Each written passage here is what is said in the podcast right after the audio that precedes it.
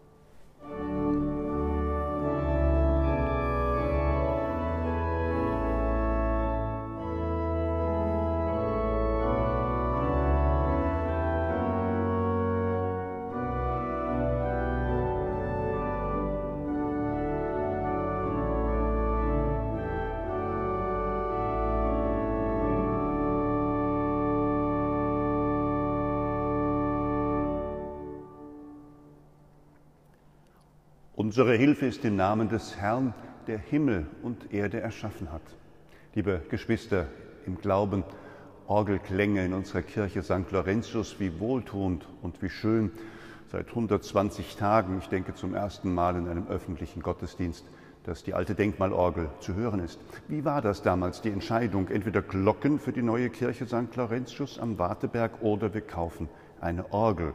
Und die schöne Anekdote, die überliefert wird, an Glocken brauchen wir nicht, das machen die Evangelischen für uns, wir wollen eine Orgel haben. Und so kam das schöne Instrument aus einer Klosterkirche in Paderborn, irgendwo dort in der Ecke von Anton Veit gebaut, hier in unserer Kirche, um sie zu retten, damit sie nicht auf den Sperrmüll kommt, damit sie nicht untergeht, sondern mit ihrem schönen Klang unsere Herzen erheben kann zu Gott. Zu Gott kommen wir wir wollen auf ihn hören. Die Sonne der Gerechtigkeit, die aufgehen soll in unserer Zeit, das ist das Leben, es ist die Freude, es ist das Licht, das Jesus Christus für uns ist. Die Hoffnung auf sein Reich, seine Gegenwart, seine Zukunft. Sie sollen auch in unseren Herzen sprießen und sollen uns und allen anderen, die mit uns zu tun haben, gut tun, letztlich für die ganze Welt.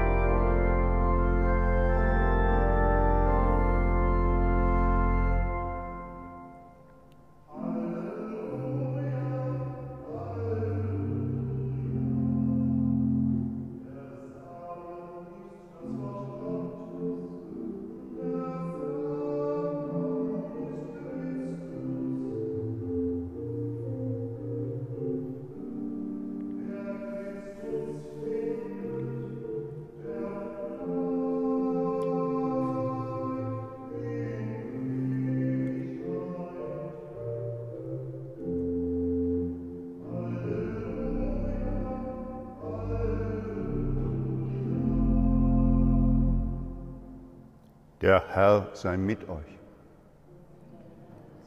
Aus dem heiligen Evangelium nach Matthäus. An jenem Tag verließ Jesus das Haus und setzte sich an das Ufer des Sees. Da versammelte sich eine große Menschenmenge um ihn.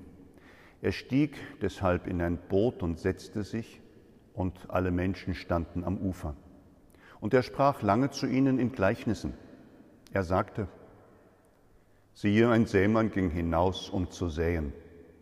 Als er säte, fiel ein Teil auf den Weg und die Vögel kamen und fraßen es. Ein anderer Teil fiel auf felsigen Boden, wo es nur wenig Erde gab und ging sofort auf, weil das Erdreich nicht tief war. Als aber die Sonne hochstieg, wurde die Saat versenkt und verdorrte, weil sie keine Wurzeln hatte. Wieder ein anderer Teil fiel in die Dornen, und die Dornen wuchsen und erstickten die Saat. Ein anderer Teil aber fiel auf guten Boden und brachte Frucht, teils hundertfach, teils sechzigfach, teils dreißigfach. Wer Ohren hat, der höre. Da traten die Jünger zu ihm und sagten, warum redest du zu ihnen in Gleichnissen? Er antwortete ihnen, euch ist es gegeben, die Geheimnisse des Himmelreichs zu verstehen. Ihnen aber ist es nicht gegeben, denn wer hat, dem wird gegeben und er wird im Überfluss haben. Wer aber nicht hat, dem wird auch noch weggenommen, was er hat. Deshalb rede ich zu ihnen in Gleichnissen, weil sie sehen und doch nicht sehen und hören und doch nicht hören und nicht verstehen. An ihnen erfüllt sich das Prophetenwort Jesajas. Hören sollt ihr, hören und doch nicht verstehen. Sehen sollt ihr, sehen und doch nicht einsehen. Denn das Herz dieses Volkes ist hart geworden. Mit ihren Ohren hören sie schwer und ihre Augen verschließen sie, damit sie mit ihren Augen nicht sehen und mit ihren Ohren nicht hören und mit ihrem Herzen nicht zur Einsicht kommen und sich bekehren und ich sie heile. Eure Augen aber sind selig, weil sie sehen, und eure Ohren, weil sie hören. Denn, Amen, ich sage euch, viele Propheten und Gerechte haben sich danach gesehnt zu sehen, was ihr seht, und haben es nicht gesehen, und zu hören, was ihr hört, und haben es nicht gehört. Ihr also hört, was das Gleichnis vom Sämann bedeutet. Zu jedem Menschen, der das Wort vom Reich hört und es nicht versteht, kommt der Böse, nimmt weg, was diesem Menschen ins Herz gesät wurde. Bei diesem ist der Samen auf den Weg gefallen. Auf felsigen Boden ist der Samen bei dem gefallen, der das Wort hört und sofort freudig aufnimmt. Er hat aber keine Wurzeln, sondern ist unbeständig. Sobald er um des Wortes willen bedrängt oder verfolgt wird, kommt er sofort zu Fall. In die Dornen ist der Samen bei dem gefallen, der das Wort hört. Und die Sorgen dieser Welt und der trügerische Reichtum ersticken es und es bleibt ohne Frucht. Auf guten Boden ist der Samen bei dem gesät, der das Wort hört und es auch versteht. Er bringt Frucht hundertfach oder sechzigfach oder dreißigfach. Evangelium unseres Herrn Jesus Christus.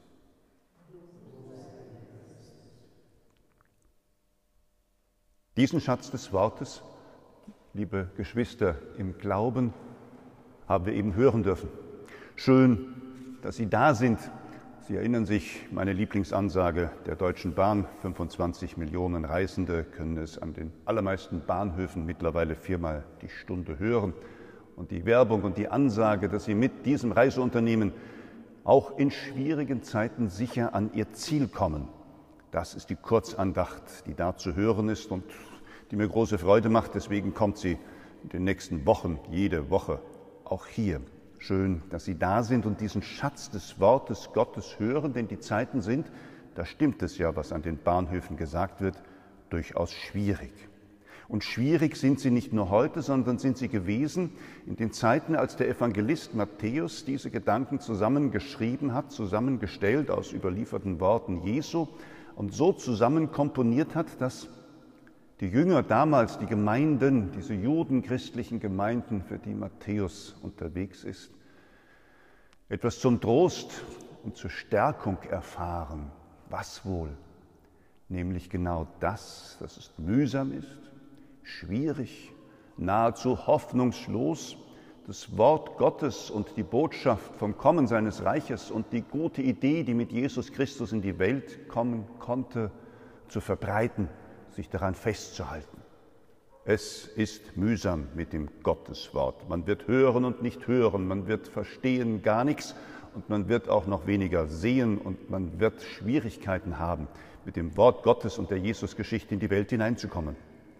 Da hat er sich ja ein bisschen geirrt, der Matthäus, der Evangelist, denn sie ist ja ganz gut in die Welt gekommen, die Botschaft von Jesu. Und es gibt ja kaum eine Sprache, in der diese Botschaft nicht zu lesen ist. Es gibt ja kaum eine Kultur, eine Nation, ein Volk, ein Teil dieser Erde, wo diese Botschaft von Jesus Christus nicht in irgendeiner Form bekannt ist.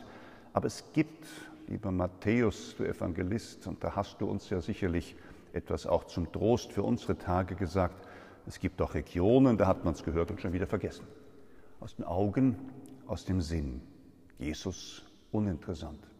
Der Sämann, der aufs Feld geht, er wirft den Samen aus. Was mit dem Samen passiert und wo diese Frucht aufgehen kann, das ist gar nicht so weit verbreitet. Das ist gering und klein. Das ist dann so dieser vierte Teil. Und wenn das klappt, ist es gut. Da kann dann was draus werden hundertfach, sechzigfach, dreißigfach. Das ist mir mal passiert, da war ich richtig sprachlos. Dass so im Rahmen einer Erstkommunion Katechese so ein pfiffiger Kerl fragt, das war die Zeit, in der ich Landpfarrer war, draußen in Oberhessen, in Schröck bei Marburg, dass 30 Körner in einem Halm doch gar nicht möglich sind. Und er brachte dann so einen Weizen mit und hat mir die Körner vorgezählt, waren knapp 20. Und im Evangelium heißt es hundertfach. Wie soll das denn sein? Dann hat mich Gott sei Dank eine Biologielehrerin gerettet und hat mir, vor allem ihm, erklärt, dass manchmal aus einem Korn sogar drei Halme wachsen können. Da muss man dann lange schauen, bis man das auf dem Feld mal findet, aber man kann es filmen. Und wenn ich dann so aus einem Korn sogar drei Halme habe, dann klappt das eher mit dem 60-fach. Und dann sind wir auch schon fast am 100-fach. Und dann habe ich selber gelernt, und ich hoffe, der Kleine mit mir, dass diese Wunder, die der Herr da beschreibt, realisierbar sind. Sie haben einen Sitz im Leben. Man kann diese Dinge entdecken, wenn man draußen unterwegs ist, wenn man genau schaut, wenn man nachfragt, wenn man die Dinge tiefgründiger erforscht, entdeckt man diese Wunder. Man kann natürlich auch vorher schon stehen bleiben und verzweifeln und kann sagen, na ja, ist auf den Stein gefallen, ist nichts geworden, ist auf den Weg gefallen, kann gar nichts werden, ist in den Disteln zugrunde gegangen, habe ich immer schon gewusst, wird nichts. Das sind die Menschen, die grundsätzlich pessimistisch denken und immer schon wissen, wie die Katastrophen sich anfühlen, bevor sie überhaupt eingetreten sind. Aber es gibt doch die anderen. Die anderen, die sehen können, was funktioniert.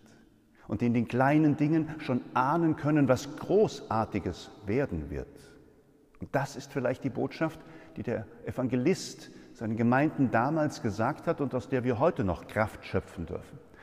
Macht euch diese Sorgen nicht unbedingt, vertraut auf den Herrn, er weiß, was er sagt. Und er sagt in seinen Gleichnissen, dass ihr damit rechnen müsst. Wenig Zuspruch, wenig Nachfolge, wenig Unterstützung. Aber ihr dürft vor allem hören, dass das nicht alles ist. Alles ist, dass immer ein Teil auf guten Boden fällt. Und Teil von allem ist, dass Frucht gebracht wird. Und Frucht bringen heißt, ob es das kleine Senfkorn ist, das zu einem gewaltigen Baum wird, in dem die Vögel nisten können, oder das kleine Korn, das zur großen Frucht wird und sich teilen lässt und zu Brot verarbeiten lässt und nährt und stärkt und damit alles Köstliche in sich birgt, von dem die Menschen leben. Das ist die Botschaft. Schön, dass wir da sind und diese Botschaft hören. Hoffen wir, beten wir, bitten wir, dass wir mit dieser Botschaft auch in schwierigen Zeiten unterwegs sein dürfen. Dass wir daraus hören und sehen, dass wir bewahrt sind, dass wir Heil erfahren dürfen, das der Herr uns angekündigt hat. Um das Heil, um die Zukunft, um die tiefe innere Zufriedenheit, um das Gerettetwerden aus Krankheit und Not und letztlich aus dem Tod heraus, ist das tiefste Geheimnis unseres Christentums, das wir bezeugen, an das wir uns festhalten und das wir gerne gefragt auch weitererzählen, damit andere Menschen daraus Hoffnung erfahren. Diesem Gott lasst uns Dank sagen, heute und ewiglich. Amen.